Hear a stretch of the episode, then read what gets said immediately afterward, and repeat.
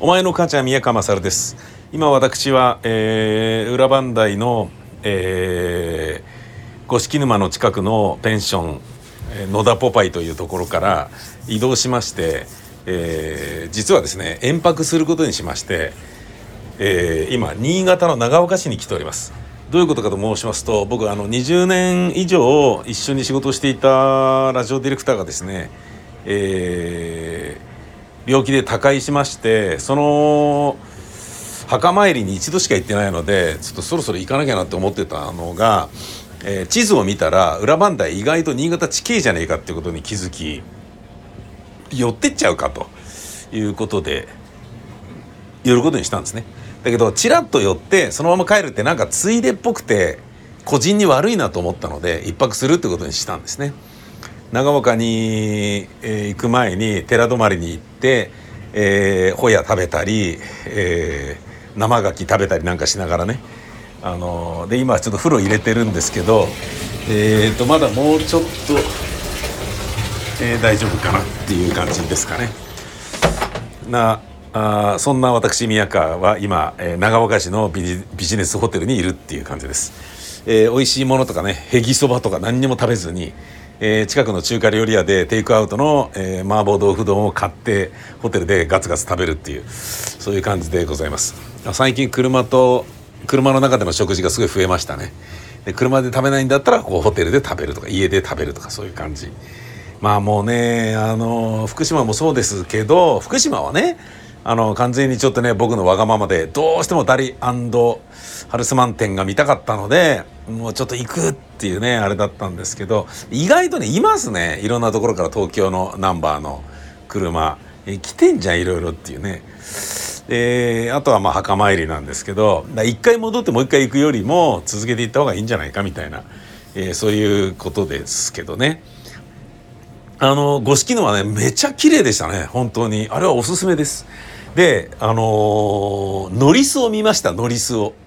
僕あれ録音した後もう一回ちょっと歩いたりしてみたんですね。ノリスがいましたよ。あの、変な小さなね丘みたいなのがあってそこちょっとねあのおがくずみたいなもので足場を柔らかくしてあるから歩きやすいですよみたいになってる丘があるっていうからじゃあちょっとそこ行ってみようじゃないかっつってね。もう全然もう20分ぐらいで登れるとこなんだけど行ったらなんかカサカサカサっとリスがね目の前を横切ったんですよ。しかもですよ全然あのー、えー、っ とお湯入れてるってね。全然ねあのゆっくり歩いてるんですよリスなのに。リスって前足と後ろ足でポンポンって馬が速さを出す時の走り方のパラランパカランっていうああいう感じで進むイメージあるけどなんだか知らないけど両手にあの梅の梅を持ってて梅を抱えていてだからすげえガニ股でドッタンドッタンドッタンっつってゆっくり足だけで進むっていうノリスを見たんですよノリスを。え？ノリス？合ってるこれ野良犬？野豚をプロデュースだからノリスだよね。野にいるリスのリス。え違うこれ。野にするクソ。のグソ違う？えー、野良犬。野良猫。野良リス？惑星ポラリスみたいだね。え何が正しいの？ノリス？野良リス？どっち？えともあれ、えー、まあリスがいたっていやいいな。だって野良でも野でも普通に山にいるわけだからね。うんいやよかったですよ。そして何よりも僕はメッシがねあの FC バルセロナに残留を決めたっていうのがとっても嬉しいんですけどインタビューを今がっつり見たらすげえショックだった。いやーそうだったのか。と1年間ずっと辞める辞めるってことを考え続けていたんだと。もうね結構前からかん辞めるってことを考えてたらしいね。それがショックだったな。つまりイニエスタがいなくなってネイマールが取られてからパリ・サンジェルマンに取られてからなんかろくなことがなんかちゃんとプロジェクト成立してないじゃねえかよっていうね。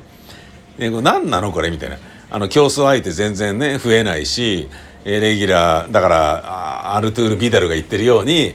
えー、レギュラー13人とあとは青年じゃうまくいくわけねえだろうって。つまりあのレアル・マドリーみたいにあのベンチにベイルがいるとかねそういうしのぎを削るような状況じゃないじゃないかよと。だからあのコロナ明けのコロナ明けっていうのは、えー、あれなんですよね。こう週に2回あの試合をやらなければいけないから危ない危ない危ない。止めます。あすいませんすいませんでした。止めてから録音すりゃいいじゃないかっていう。えっ、ー、とコロナ明けはえーと、まとめてボコボコボコってリーガーをやらなければいけないから週に2回試合があったんですよね。J リーグみたいな感じですよね。あの J リーグ立ち上げた時今はどうなのかよく分かってないけど。でね週に,、えー、週に2回あるってことはそのすごい大変だからっていうことで、えー、いろいろちょっとルールが変わったんですよねあのリーガ・エスパニョーラの選手の交代枠を3人から5人に増えたんですよ。で、給水タイムを設けるとかいうのは暑いからやってるけど、あとは無観客でやるとかね、そういう感じだったね。で、えー、交代選手を3人から5人に増やすってことは、バルセロナはすごい不利なわけですよ。バルサっていうのはパスサッカーだから、パスを回して、相手に取りに来させて、それをかわしてかわしてかわしてっつって、相手をくたびれさせて、最後の15分間にボコボコボコって点を取るってことなんだけど、5人も変わったら、その疲れてない選手が5人もいるわけだから、全然チーム全体が疲れてないから点が取りづらくなる。なおかつ、5人の交代枠使えるよってなると、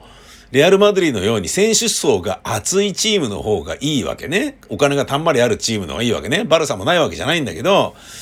サブが充実していないので、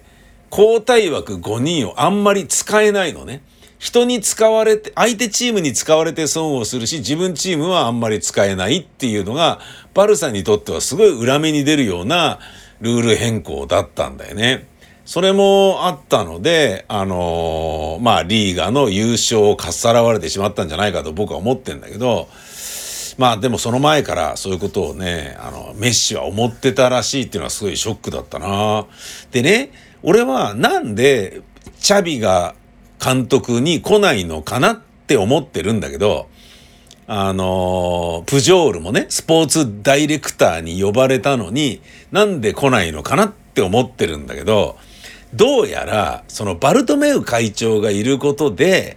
まあ、言っちゃ、だったら嫌だよと。あの人がいなくなってから俺やるよっていうことなんじゃなかろうか、チャビはと。いう気がしてならないんですよ。プジョールも ちょっとお前の会長の時は嫌だよっていうことなんじゃなかろうかっていう、そういう気がしてならないんですよね。バルトメウ会長っていうのは、マンチェスターシティの監督を今やっているペップ・グアルディオーラーという、バルサの黄金期をメッシ、シャビ、イニエスターと共に作った監督にも、とも喧嘩してて全然仲良くないらしくて、あの、やっぱね、ちょっとうさんくささの塊らしいんですよね。のび太と言われている。ドラえもんののび太に似ているということで、のび太と言われているバルトメウ会長は。なんだけど、えー、プロフェッショナルのメッシはもう残るということに決めたと。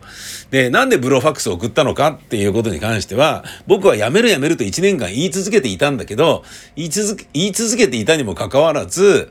あのー、全然聞き入れてもらえなかったから、じゃあもう正式にやめ、やめますっていうこと言わなきゃいけないんだと思って終わってブロファックスっていう正式な言い方、伝え方をしたんですっていうことだったね。あの、スアレスがなんか電話一発でね、戦力外通告されたことに腹を立てて、だったら俺も紙切れ一枚で対応させてもらうぜってことなんじゃねえのとかって言って俺言ってたんだけど、全然違ったっていうね。なんかやっぱあの、ゲスの勘繰りはダメだなっていうことですよ。うん、そしてショックだったというか、あそこ気づかなかったなと思ったのは、やめたいはやめたいんだけど、心のクラブのバルサと裁判で争いたくはないので僕は残りますってことなんでね。なんとももう、すごいバルサ愛じゃないですか。もうなんかキュンときましたよね。だけど、やめたいっていう気持ちはあるけど、えー、円満に辞めるっていう道を選ぶっていうそういうことらしいんだよなちょっとね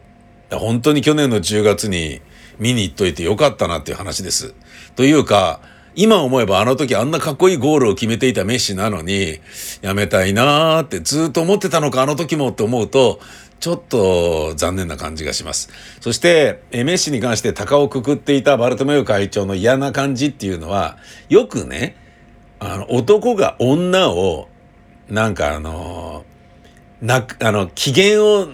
取る、取り直すときに、あの、怒った彼女をえー、またねなし崩しに仲良しに戻っちゃう作戦として、セックスをするっていうのがあるじゃないですか。いいじゃねえかよ、つって。もうやだ、とかって言って、話すことないとか言われながら、うるすいいじゃねえかよ、つってやっちゃうと、いやもう、つって。で、やるとなんだかんだ、やっぱ好きだからもういいや、になっちゃうっていう、そういう感じで、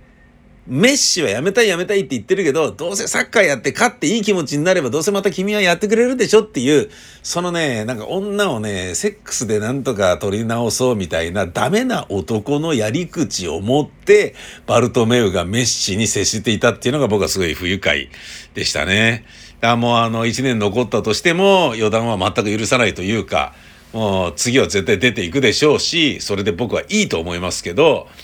うん、これからね、一年間どういう形で応援すればいいのやらとか、そんなようなことを思うとちょっと複雑な心境だけど、まずは残留良かったなというふうに思っています。残留してくれたおかげで僕はですね、福島県に1万5千円の切符を切られたとか、えー、先ほどですね、セブンイレブンに突っ込んだ時に後ろにガンってこう、車当てちゃったとか、そういうあの悲しさは別に大丈夫です。セーフ